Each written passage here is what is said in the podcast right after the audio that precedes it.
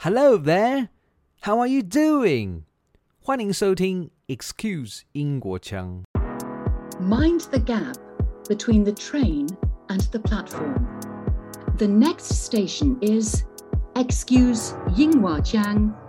Change here for more unique and diverse interviews. The identity is a construct. It's not something we're born with. We become black, you become Taiwanese through your family and socialization. And it shifts, it always shifts. When you travel somewhere, your identity is going to change. Hmm. And so, on some level, I would say I identify myself as Black British, even though I'm never accepted as Black British here. I have to leave the country to be called English. So, you can see the complexities and the, the contradictions around identity. But in, in a way, what you do have is a kind of hybrid. You have my parents' identity, and I do identify with Vin, being Vincentian, Hmm. even though I go there, they wouldn't call me Vincentian. It's Mhm. part of my diaspora. Dr. Michael McMillan is a London based playwright, artist, curator, and academic who lives in Hackney. His interdisciplinary practice includes mixed media installation. Currently, he's an associate lecturer in cultural and historical studies, London College of Fashion, and research associate, visual identities in art and design research center, University of Johannesburg. On our show today, he will be sharing with us his extraordinary identity exploration in Britain. Hello, Dr. McMillan. How are you? Good morning or late evening where you are now in Taiwan. Thank you very much. I'm all right. Uh, I want to start off with asking you some questions related to identity about you. Your parents arrived from St. Vincent and the Grenadines to the UK Yeah. before you were born in the country. Could I take you back to year 2005? Your first installation, the West Indian Front Room, an exhibition which even later inspired a BBC Four documentary called Tales from the Front Room in 2007. Yeah. And you brought the memories of the domestic setting created by your parents and their like after their arrival in Britain. Yeah. It was just a terrific recreation of the typical front room of the 1970s. So Yes. today, the reason I brought this up was because for my grandparents in Taiwan, uh, their generation, when they were young, they lived under the Japanese ruling before the Yeah. end of the Second World War. Yeah. Their lifestyle, language they spoke, and way of thinking were inevitably shaped and passed on to the following generation, Yes. whether we like it or not That's so- right. so so i want to ask is i'm quite curious about how you have come to identify yourself growing up in a majority white society with Right. vincentian heritage Okay. Well, thank you. So, if we go back to the beginning with my parents, as you just suggested, you know, they came here in 1960, about 1960, coming from St. Vincent and the Grenadines, which was still at that time a colony of Britain, part of the British Empire, like many countries or, or that became countries or colonies in the Caribbean. yeah Um, and remember, this was the post war era, the post Second World War era. Hmm. Britain was in a bad way. It was a country ruined. And it invited people from the, the Commonwealth, the British Commonwealth, which is Africa, the Caribbean, Southeast Asia, Canada, elsewhere, to come as citizens of this country to help rebuild the country. Hmm. And many people, like my parents' generation, took up that invitation. There were what's called the Windrush generation, and it refers to a ship that came in 1948 called the Empire Windrush. Hmm. The trouble is, when they got here, they then found that they weren't welcome Oh. because then they experienced racism. And this connects to the Second World War. On a later question you asked, why don't we see, why don't we see Indian, African, other people who are non-white who fought in the Second World War? Well, this is about racism, isn't it? There's clearly, and it's, there's no way you can cut it. It's racist. yeah So they were unwelcome, but they were immigrants. And the immigrant story is so common all over the world, Hmm. which is you arrive somewhere stra- strange, you you know as as as parents if you've got children you're trying to uh, create a new life somewhere else in a place that may be hostile. Yeah. And often the place that you most feel safe is home. Mm. And there comes the front room. Now, my parents, like a lot of those immigrants, when they arrived, they, they were forced to live in one room. They couldn't get accommodation.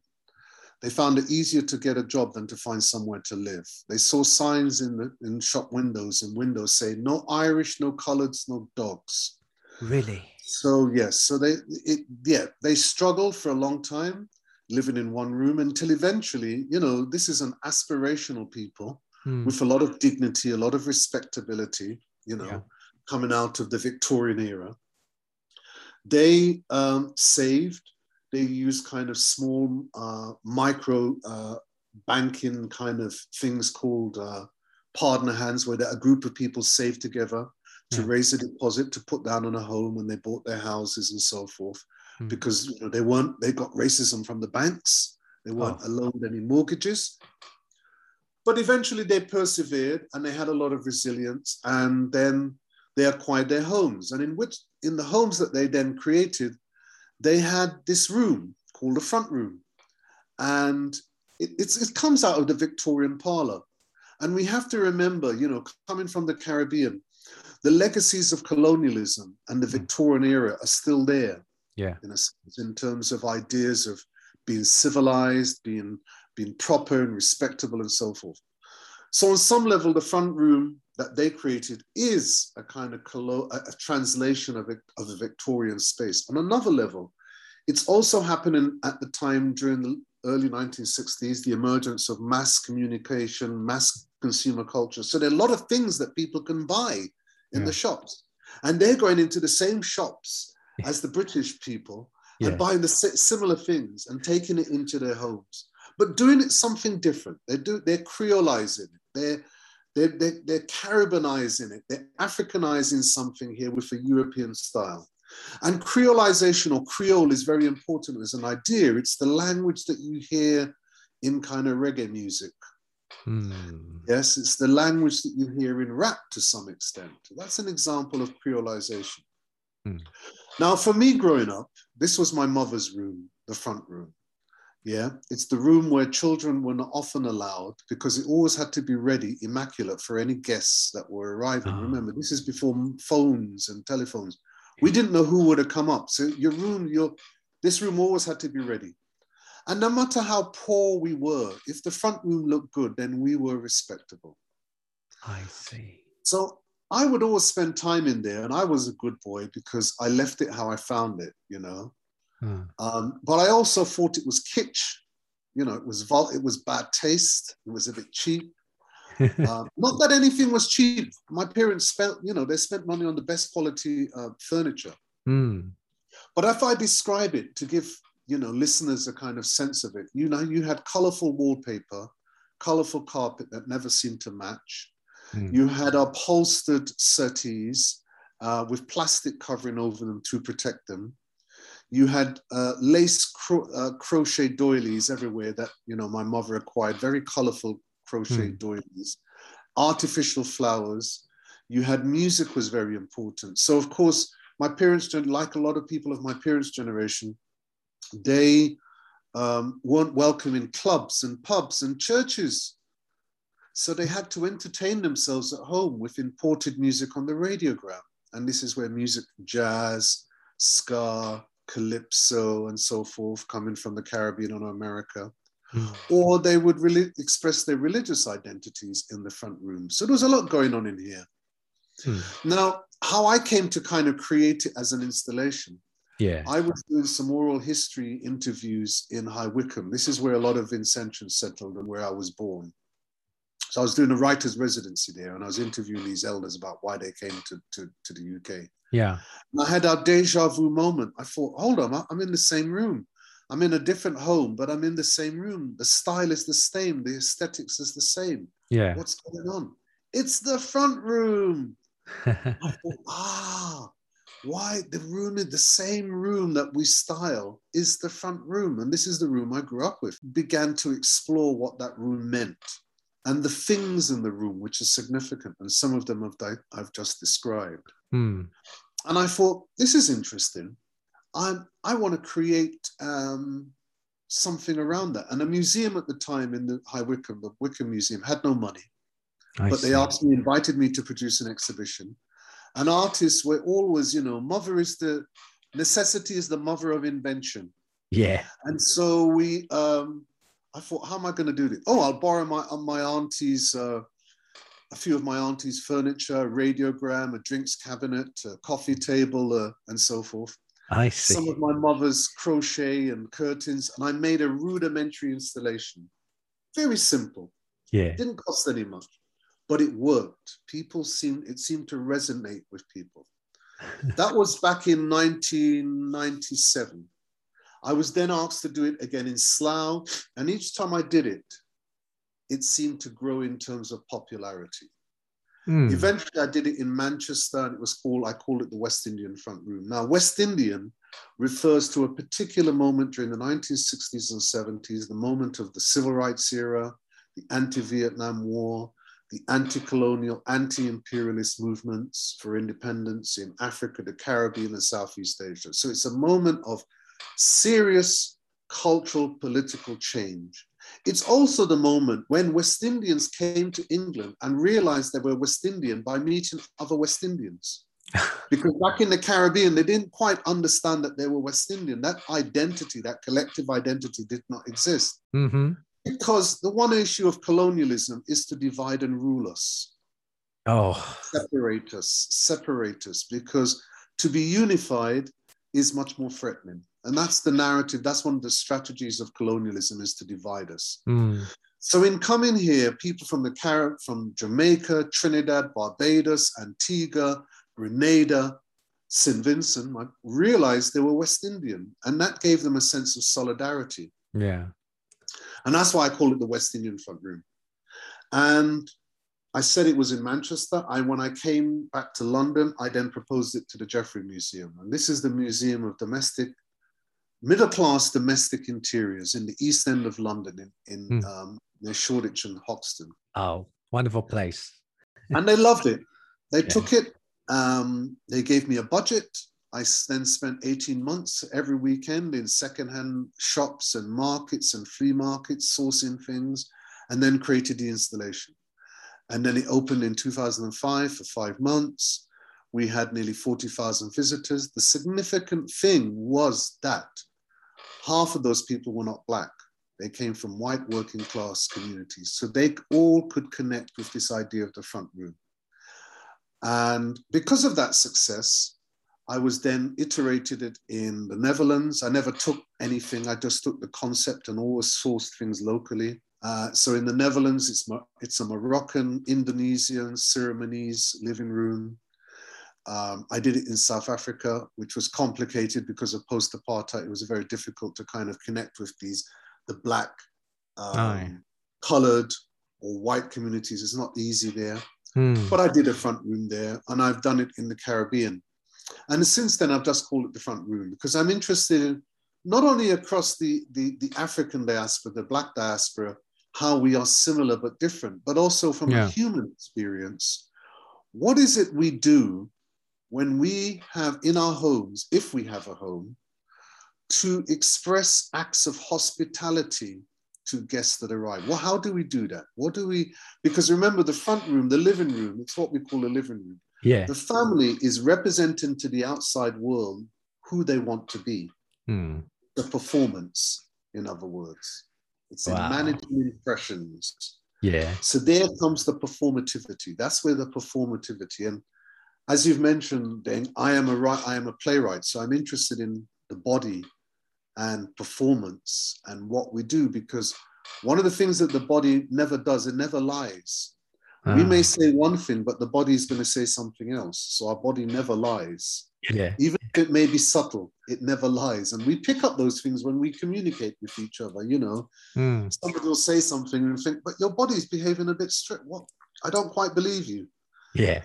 That's performance. That's the performativity. And performativity is different from performance. Hmm. Performativity is something we do unconsciously. I see. Can you be staged?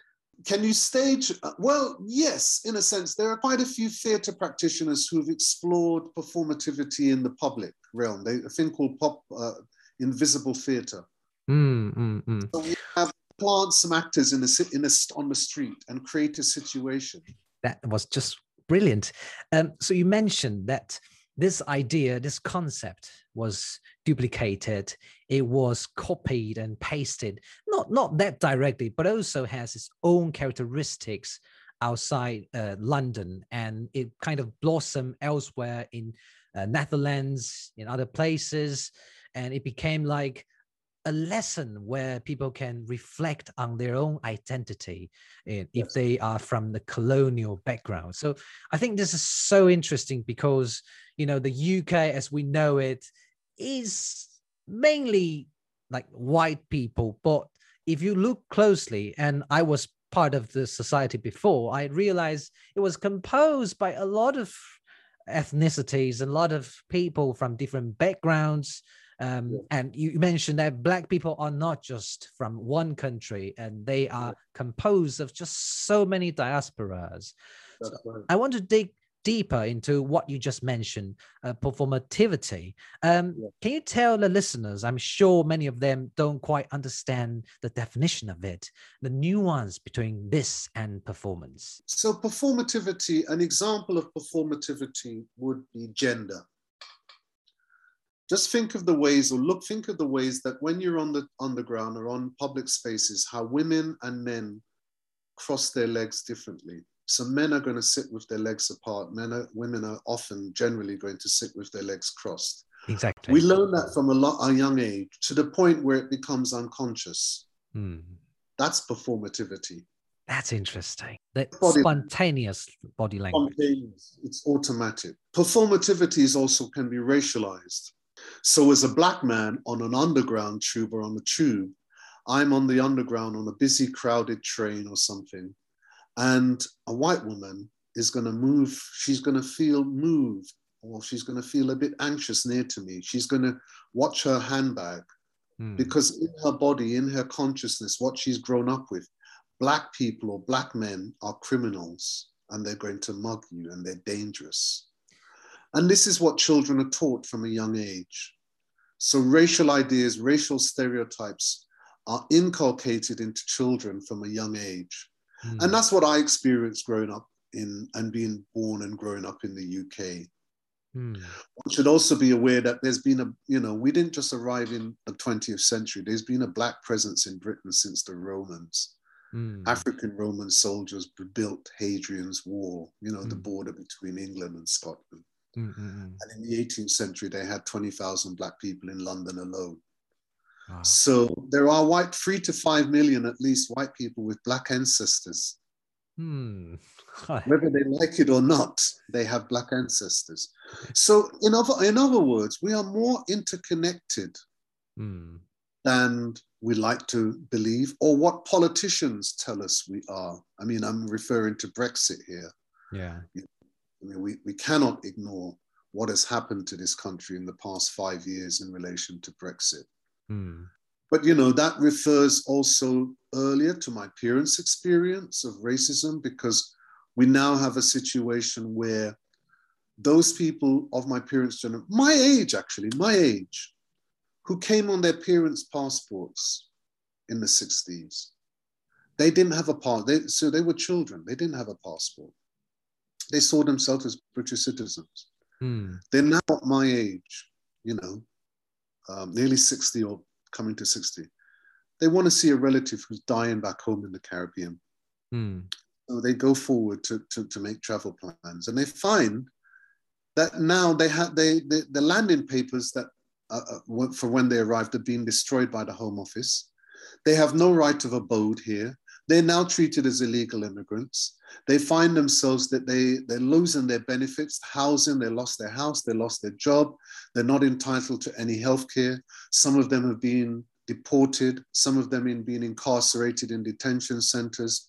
It's a dreadful, horrible situation for thousands of people who've paid taxes, who've worked in Britain, you know, for decades, who've contributed to British society. Mm. had now been treated as illegal immigrants and pushed out of the country. And some of them have died because of the stress this has caused them while waiting for their compensation, so called compensation. This is Britain in the 21st century. Was it in part because of Brexit effect, or it was mainly um, the, the, the case for the past decade or two? Oh, it's, it begins with what I begin earlier that Britain is a racist society. And it has not improved at all? Well, there's been progress. We've had individuals, you know, we've had individuals who've, who've gained a time. We've got black people in parliament. Oh, yes. We've black business people. We've got black people and people of color with, with, with titles, yeah. professional jobs. There's been a growth of a middle class. Mm. But for the vast majority of people, nothing has changed. Still overlooked. still racial police violence. So what happened with George Floyd is Yeah. no different here. It's the same phenomena here. I see. Um, uh, Doctor, you just mentioned that um, language plays a huge part in your identity, and um, Yeah. just consider your um, parents' identity from uh, Saint Vincent to the UK, and you were born locally. Um, Yeah. You can speak how many languages? Three, right? Well, I would say I learned three. There's the Creole in my I grew up with. There's the Jamaican Creole on the street, and then there's English. Hmm, Received hmm. pronunciation. So, so you you've got three languages under your belt, and I want to ask you how these three languages shape you as a person uh, and your identity as a Briton. Well, that's a really good question. Well, it reflects to identity. Identity is a construct. It's not something we're born with. We become black, become Taiwanese through your family and socialization, and it shifts. It always shifts. When you travel somewhere, your identity is going to change. Hmm. And so, on some level, I would say I identify myself as Black British, even though I'm never accepted as Black British here. I have to leave the country to be called English. So, you can see the complexities and the, the contradictions around identity. But in, in a way, what you do have is a kind of hybrid. You have my parents' identity, and I do identify with Vin, being Vincentian, Hmm. even though when I go there, they wouldn't call me Vincentian. It's Mhm. part of my diaspora. yeah, I do identify with being um, Black British. I also identify with being a diaspora part, person, a part of the diaspora, you know, a hmm. wider. di- And in a sense, I also identify with being a global majority. wow, I am not, I am not an acronym, a Black, Asian, minority, ethnic. You know, I am not an ethnic minority in Britain. I mean, I don't understand how we can be a collection of letters. I'm a human being. Yeah, So I identify with being part of the global majority. We're in a world of globalization. Hmm. And so that's who I identify with people of color, Hmm. people that look like you and me. yeah. That's who I identify with. we are colorized. We're stronger together in that, in that solidarity. Because Hmm. we are at a time of fighting against authoritarian, totalitarian uh, political regimes. Uh, and, and, and we have to come together to resist that. Absolutely. Um, you know what you just said is also related to my next question for you. Um, you just talk a little bit about identity with you know the current establishment. How can you sort of get away with all these acronyms? My next question might uh, take you aback, but I need to confess that I knew still very little about you know the current cultures of people, especially of colors in the UK. Um, I did study in the UK before, but it was quite short, and I didn't have much, you know, um, interaction with the locals. But I heard that in the UK, um, there was a term, and you just mentioned that, B A M E, Yeah. as you know, which which means a, a black Asian minority ethnicity, and also um, you know, people of color. So this kind of calling people someone of some heritage or you are some kind of color is, is quite Yeah. special. Um, you know, I, it, I shouldn't put this on a positive note because I, I do feel uncomfortable when I was told, you know, I'm yellow and um, obviously white people are not that white and and do i really look that yellow?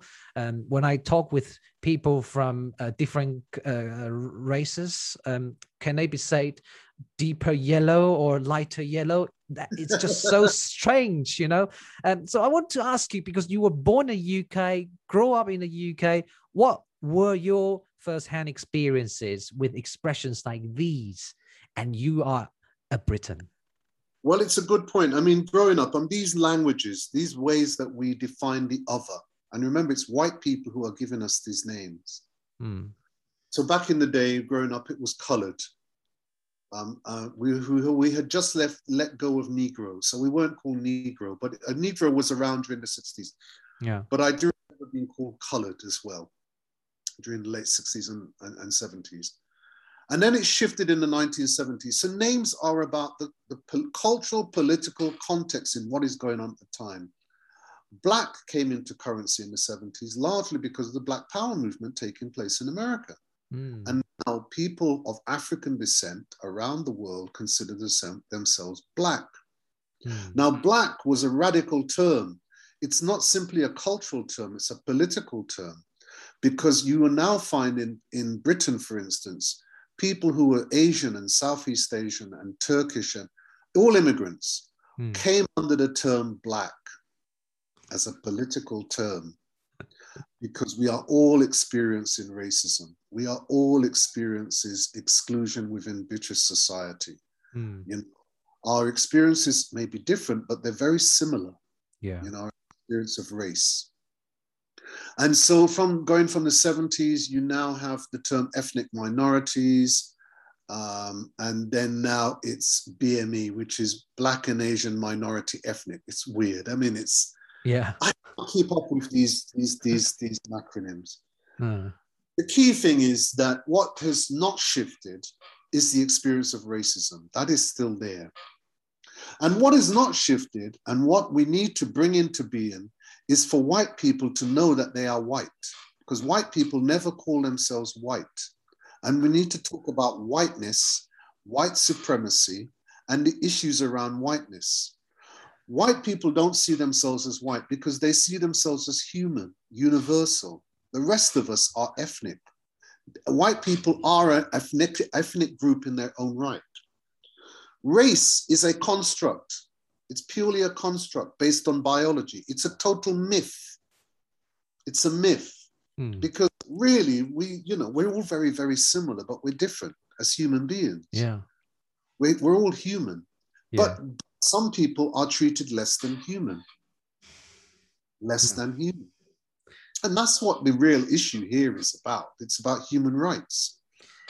Doctor, do you think we can also talk about uh, British Empire because I think this is quite um, connected. You know, the, the the continuation of that mindset, perhaps, to right. to our modern times. How people outside white are treated unequally um, between so-called white people. They don't really consider there's a color in in in place. It's just people, as you said, but when they interact with people of different colors they start oh okay so there's a difference. So, but so difference difference is fundamental. Yeah. Difference is fundamental. I say that we're same as humans but also we are different human beings. So difference is fundamental. Hmm. whether that be because of race or sexuality or gender or class difference yeah. is fundamental. Now we think about the british empire. It was you know during the 19th century the superpower this little island was a superpower. Yeah. Okay. Largely because of its navy. And ever since then, um, Britain has been haunted because it's lost it. It mm. lost it during the 1940s and 50s and 60s. Yes. It had yeah. to let go of that because a new empire arose and it was called America. America was the now new empire. There were new empires. Yeah. And there seems to be a kind of fantasy, even now, that somehow when they call Great Britain, I never call this country Great Britain, it's just Britain. what was what was great about it? What so exploiting and abusing and ex, you know expropriating things. You know, I always mm. talk with students, a lot of them who are East Asian and Chinese, that you must remember that a lot of the things you see in the museums were stolen from China. You know, mm. they were hmm. plundered. They were plundered, and they still don't know how to make, you know, Chinese porcelain. That was true, yeah. That to that, you know, to that precision. um, so these are the his, history is important, and history, you know, is not in the past. Mm. History is in our bodies. We carry history in our bodies mm. through our experience, through our families, through our families' histories. You talked about your parents. Yeah. You know, and experience of the Japanese in Taiwan. Mm. Hmm. carry in your body. It's in your body. So history is with us, with us. And that means we need to be, be transparent about what history is. Mm. be a bit grown up, a bit mature, and tell the truth. And if we're talking about the British Empire, yes, we need to talk about Africa, the Caribbean, and Asia, mm. South Asia and East Asia. That is part of the British Empire. And one of the great uh, cultural theorists in this country, you may have heard of Stuart Hall, he said, We are here because you were there. here because you were there. You had an empire, you came to our, our cultures, our societies, you disrupted them, mm. you colonized us, you changed our cultures, you told us we were inferior, you know, that mm. we didn't have civilization, we didn't have history, even though we did. I've now with here, we're now in your countries. Mm. Now is the narrative of the 21st century in terms of immigration, because whatever we want to say about climate change, mm. and that's going to have an effect because you will see people who will come to the first world, to the West, to Europe, to America. Yes. From as refugees, as asylum seekers. This is what's going to happen.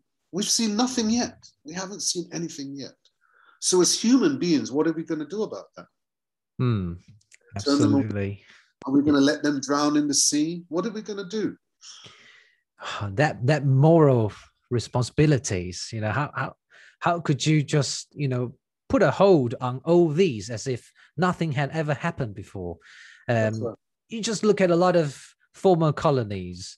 You know that transition. It could be violent. It could be peaceful. It could be uh, peaceful in the beginning, but disastrous nowadays.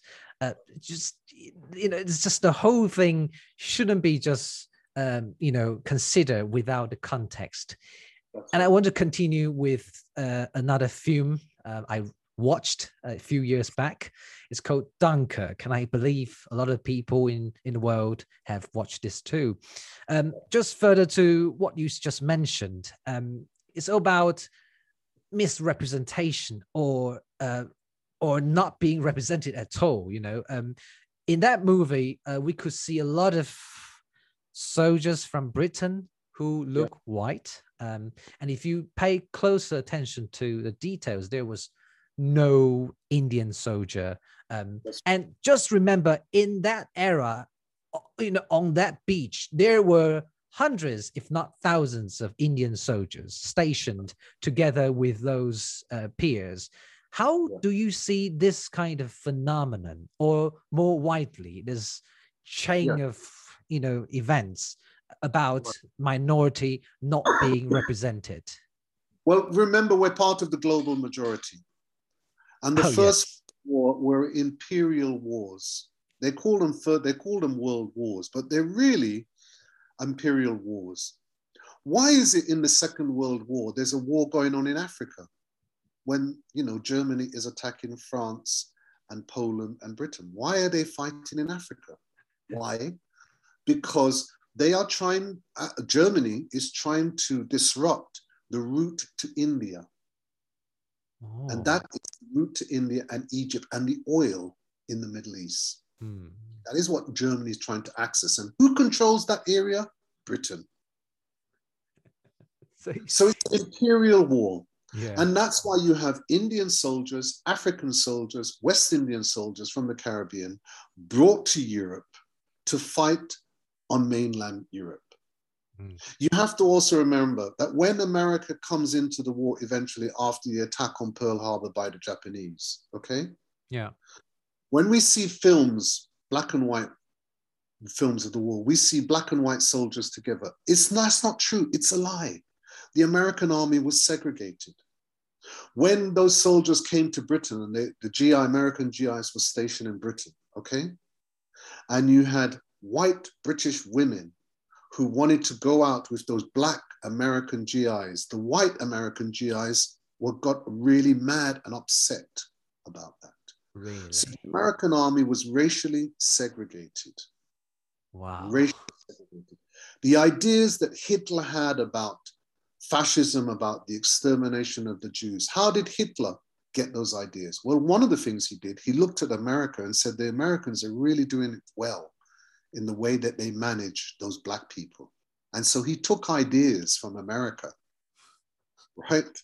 And used that ideologically to develop the idea of anti Semitism. Final solution, even. Yeah, the final solution. It's all connected. Hmm. But the narrative, the way that it's played out, is one that Britain won the war.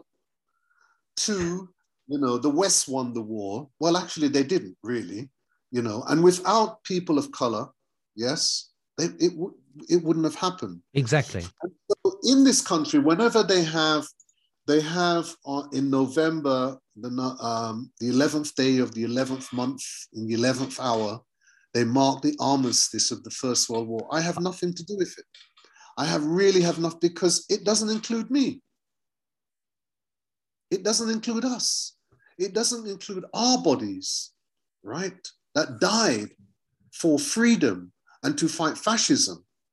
It doesn't Hmm. include that. So that's why films like Dunkirk, you know, and, and it's really sad. Dunkirk is made in the 21st century. It's made in what, 2017, I think, or something? I'm yeah, a few sure. years back. years ago. You know, this is not a black and white movie made in the 40s and 50s when we could understand there's a bit of a kind of Cold War lens, you know, they're, Yeah. they're looking at No, no longer. they- No, it's not good enough. And, you know, that's a great filmmaker. Christopher Nolan is a very good filmmaker. Exactly. He's a very good, I like his films. Hmm. So it's disappointing now, in the even in the 21st century. Yeah, that, that narrative is still being repeated that somehow it was just white people that did. No, it's not true. It's not true. And that that is offensive. Hmm. That is offensive. So I completely understand. I, I share with you that. Doctor, I, I can still vividly recollect it. When I first flipped the books about World War II, I can see Indian soldiers working alongside white soldiers. I thought, and I thought that was weird. What happened on behalf of the UK against Nazi in Africa? That sort of combination of characters and, and, and territories was bizarre to me. And and you can see, you know, all these entertainment industries uh, intentionally uh, Yeah. ignore the real side of the war. Who fought in this? How many lives were were wasted? Uh, but they Yeah. were forgotten, forever forgotten. Back to my own country, Taiwan. Uh, my grandparents they were in Japanese uniform. If they had been uh, dead, you know, that would be perhaps forgotten because you fought for Japanese and Japan lost the war. Uh, Yeah. and then Taiwan was returned to, well, Republic of China. And we, Yeah. we prefer to call it Taiwan because uh, otherwise it would be so confusing. Like, what? Republic of China? What does it mean? So, you know, it- it's just these kind of events that really confuse people if you don't reveal the real side of history. That's right. So I can see how dire you might feel uh, against the current backdrop. Um, Yeah. Few things really improve, although we see some, you know, great changes. But I do see the bright side. For example, the mayor of London. Uh, I think, Tom, yeah. yeah, does does it does it really boost the morale of the minority? Well, he's better than Boris Johnson, who was the previous prime minister. He was a lot better because he, he's got a high, he's got a challenge. He's a person of color. He's an Asian man. He's a Yeah. South Asian man. And, you know, we know that there are a lot of people who are just probably racist towards him. They may not come out and say it, they'll people like. And, and- but the fact that he has now a second and a third term, I think, as mayor, tells you that he's not he's doing a ba- he's not doing a bad job. He's doing something good. And some of his policies, I I get a sense that he does care genuinely about London and the welfare of London citizens you Hmm. know and during the pandemic the covid-19 he's he's actually showed some some common sense in a Ah. sense some common sense. Well, nowadays, showing common sense is like it's, It's like something. isn't it? There's not much common sense around.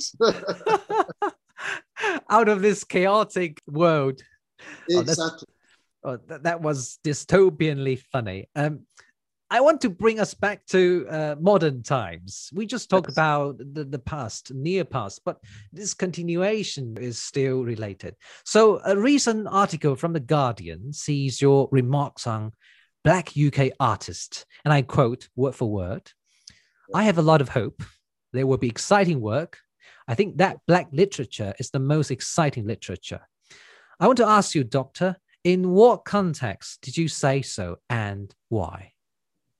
Well, you know, this is on the back of the question of the Black Lives Matter movement, which, you know, came as a conjuncture around COVID 19 and the whole killing of George Floyd.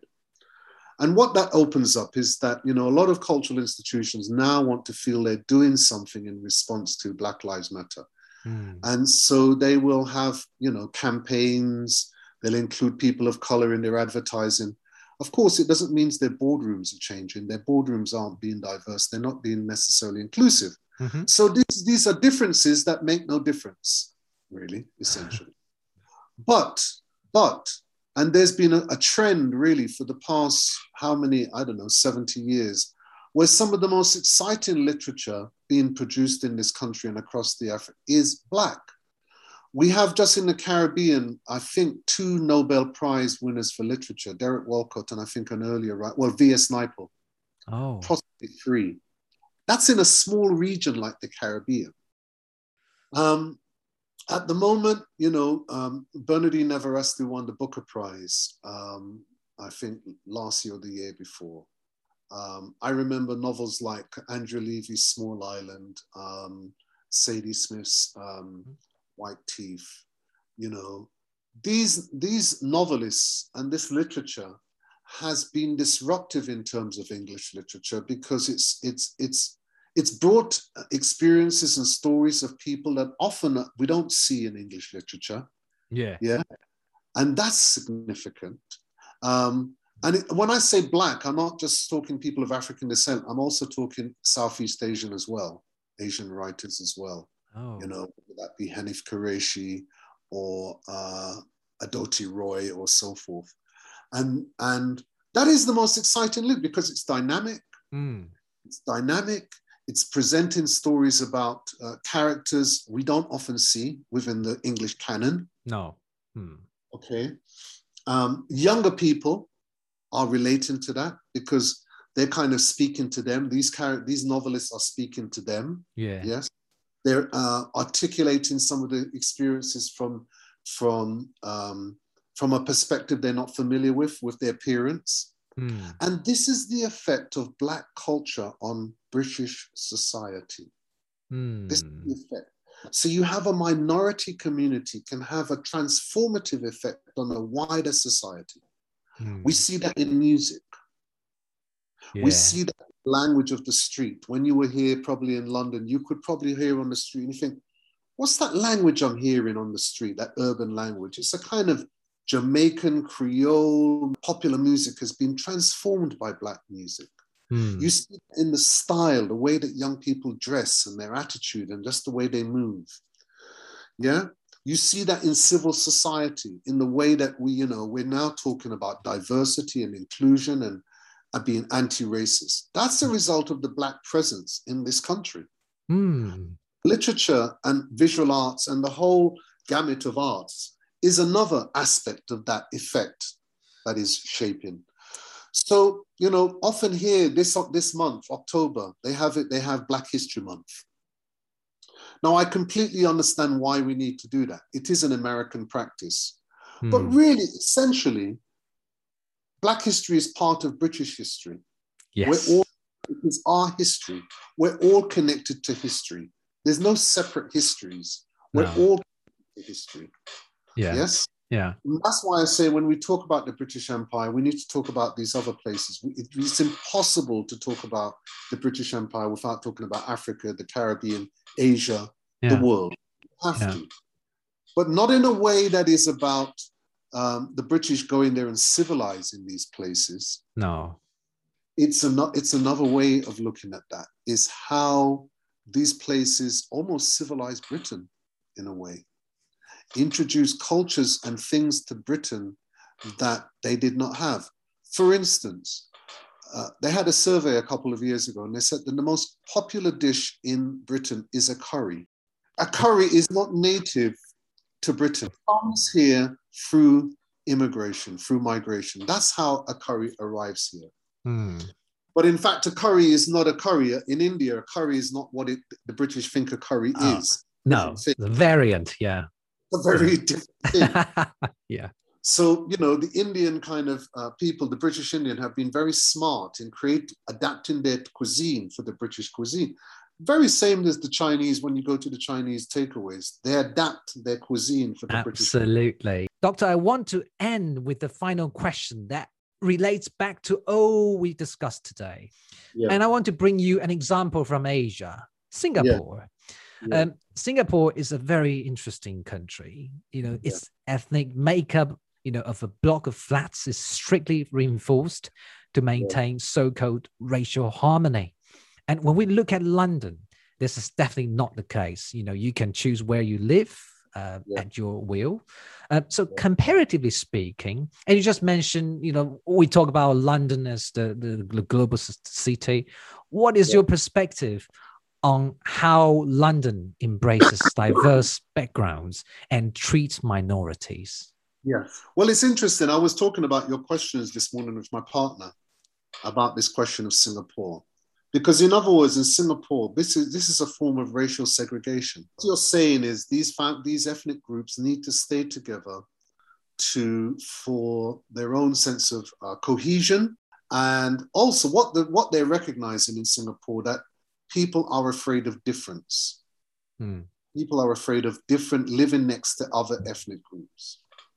Now, there's no different here, but it's an excuse that is, it was the excuse used in creating apartheid in America, in, sorry, in South Africa, also Yeah. apartheid in America, because apartheid is also a part of America. In uh, the difference, the only difference between America and South Africa is at least South Africa can admitted we have an, a racial apartheid. Oh, yeah. Yeah. America never wants to admit that it has a racial apartheid.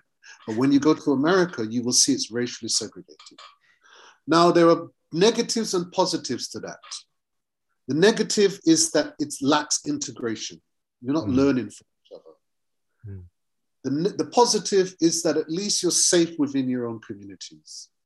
Yeah, you can say When that. When my parents came here, one of the reasons they came to some a town like High Wycombe in Buckinghamshire is that there were other Vincentians in that town. Oh, They felt safe.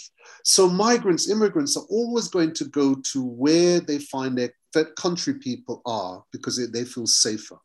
Absolutely. Because the host society is often very hostile Hmm. and you have safety in numbers.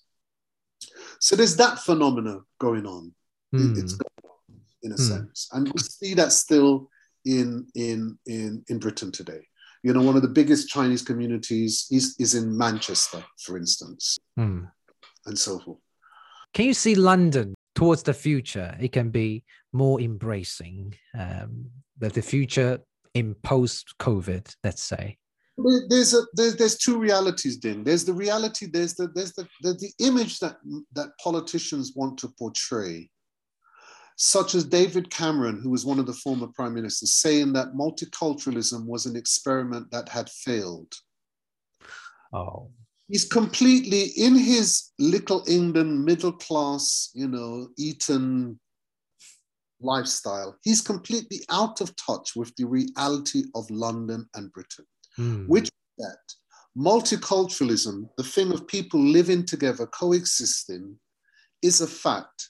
As the sun rises, as the sun sets, it is a fact. You cannot, and it is here and it is going to be here forever. Now, people coexist. We buy things, you learn things, you learn cuisine, you pick up languages, children grow up together. yeah. Children grow up together.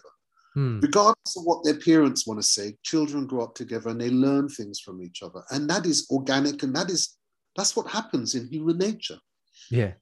there may be social issues there may be social issues one is not denying that until today, you know, it is extremely hard for civil society to um, not to be influenced by the politics. It, it could do more harm than good to the society.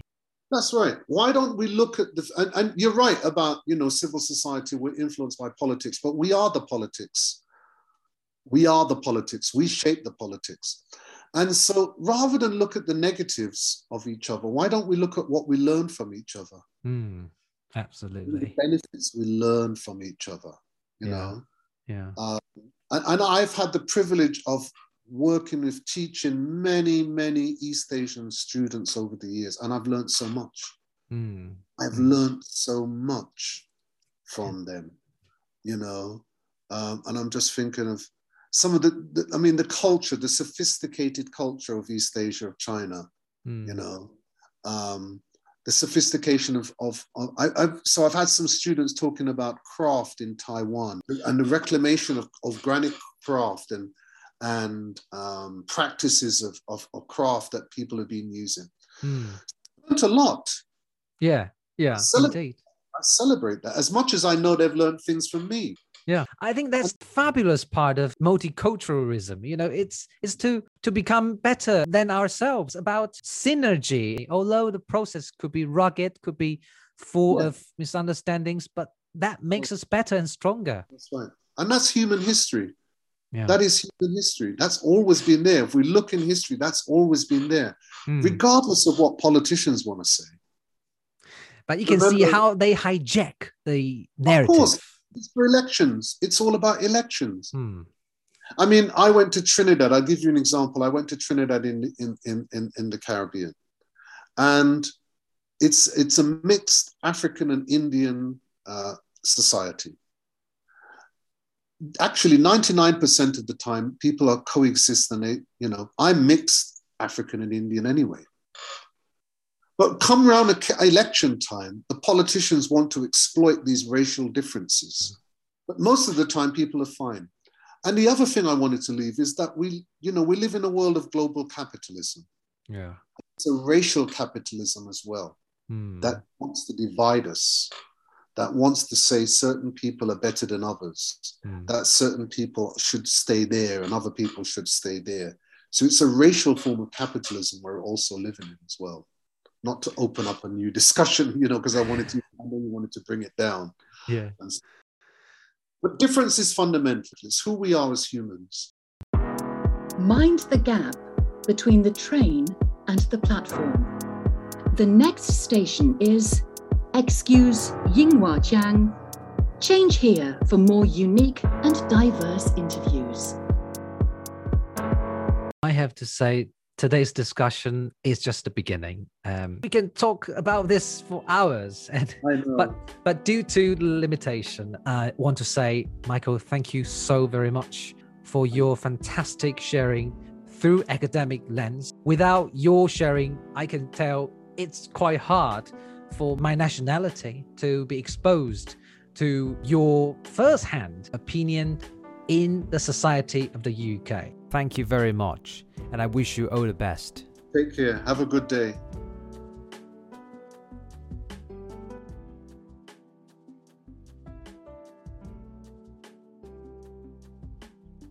Hi there! Thank you so much for listening to Excuse Ingguochang, your source of unique interviews from around the world. Cross cultural understanding starts where perspectives are heard. If you're a fond of my interviews, I would be grateful if you could rate and review my channel on Apple Podcasts to show your support. If you're interested in joining other listeners who enjoy this channel, you could ask to join my Facebook group, Excuse Ingguochang. And of course, on Instagram, you can also follow me there. Until next episode, cheerio!